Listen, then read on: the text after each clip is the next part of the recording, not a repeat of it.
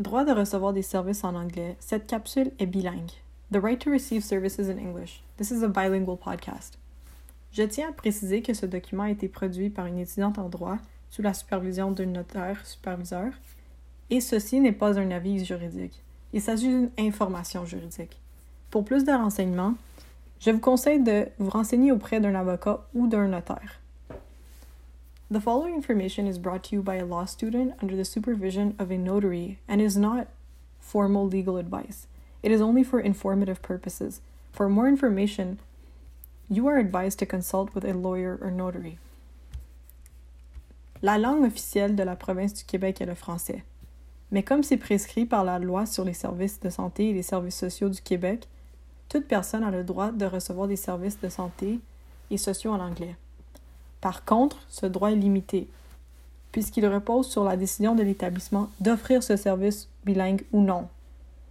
Mais il y a certains établissements qui doivent offrir ces services, notamment le CHSLD, les hôpitaux, les centres de protection de la jeunesse, les centres résidentiels et les centres de réhabilitation. The official language of the province of Quebec is French. However, as stated in the Act respecting health services and social services, an English speaking person has the right to receive health and social services in English. This right is limited as it depends on the institute's decision to provide the service or not. Amongst the institutions that are required are the CHSLD, hospitals, youth protection centers, residential centers, and rehabilitation centers.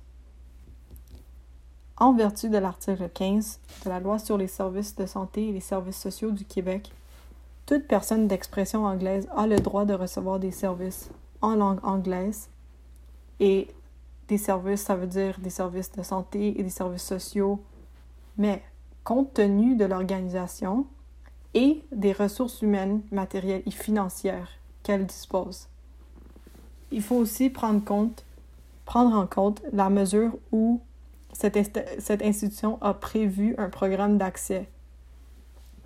As stated by the Act respecting health services and social services in Article 15, an English speaking person is entitled to receive health services and social services in English with respect of the organization's structure, human, material, financial resources, and keeping in mind if this same institution has considered or planned to have an access program in place. Par exemple, au Québec, 7,7% des gens sont anglophones et l'Institut national de santé publique mentionne que les barrières linguistiques qui leur sont posées peuvent avoir des réper répercussions négatives sur leur santé, parce qu'il se peut qu'ils n'obtiennent pas toute l'information sur leur état ou qu'ils ne la comprennent pas. For example, in Quebec, 7.7% of people are Anglophone, and the National Institution for Public Health has mentioned that the linguistic barriers can have such a negative impact on their health as they might not be able to fully receive all the information that they need, or worse, not understand any of it. Comment exercer ce droit? Tout d'abord, il serait pertinent de communiquer avec les comités des usagers pour connaître et de se renseigner sur le programme d'accès pour obtenir des services en anglais, parce que la loi n'impose pas à tous les établissements d'offrir des services bilingues. Mais si vous n'êtes pas satisfait avec des services en anglais, une institution, vous devez suivre une procédure précise pour porter plainte. Les plaintes doivent être faites avec la commission des plaintes pour l'institution concernée et l'information de cette commission peut être facilement obtenue auprès du membre d'un personnel de l'institution. Si vous souhaitez vous renseigner davantage sur le sujet, veuillez consulter le site web de Santé et Services Québec.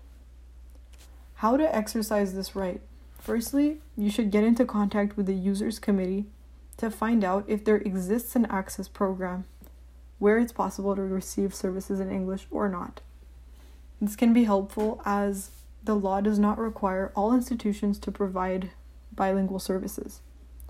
If you are not satisfied with the English services of an institution, there is a procedure to follow in order to file a complaint. The complaints must be filed with the complaint commissioner of this institution. His contact information can be easily accessed by asking a staff member. If you wish to learn more, please visit the Health and Service Quebec's website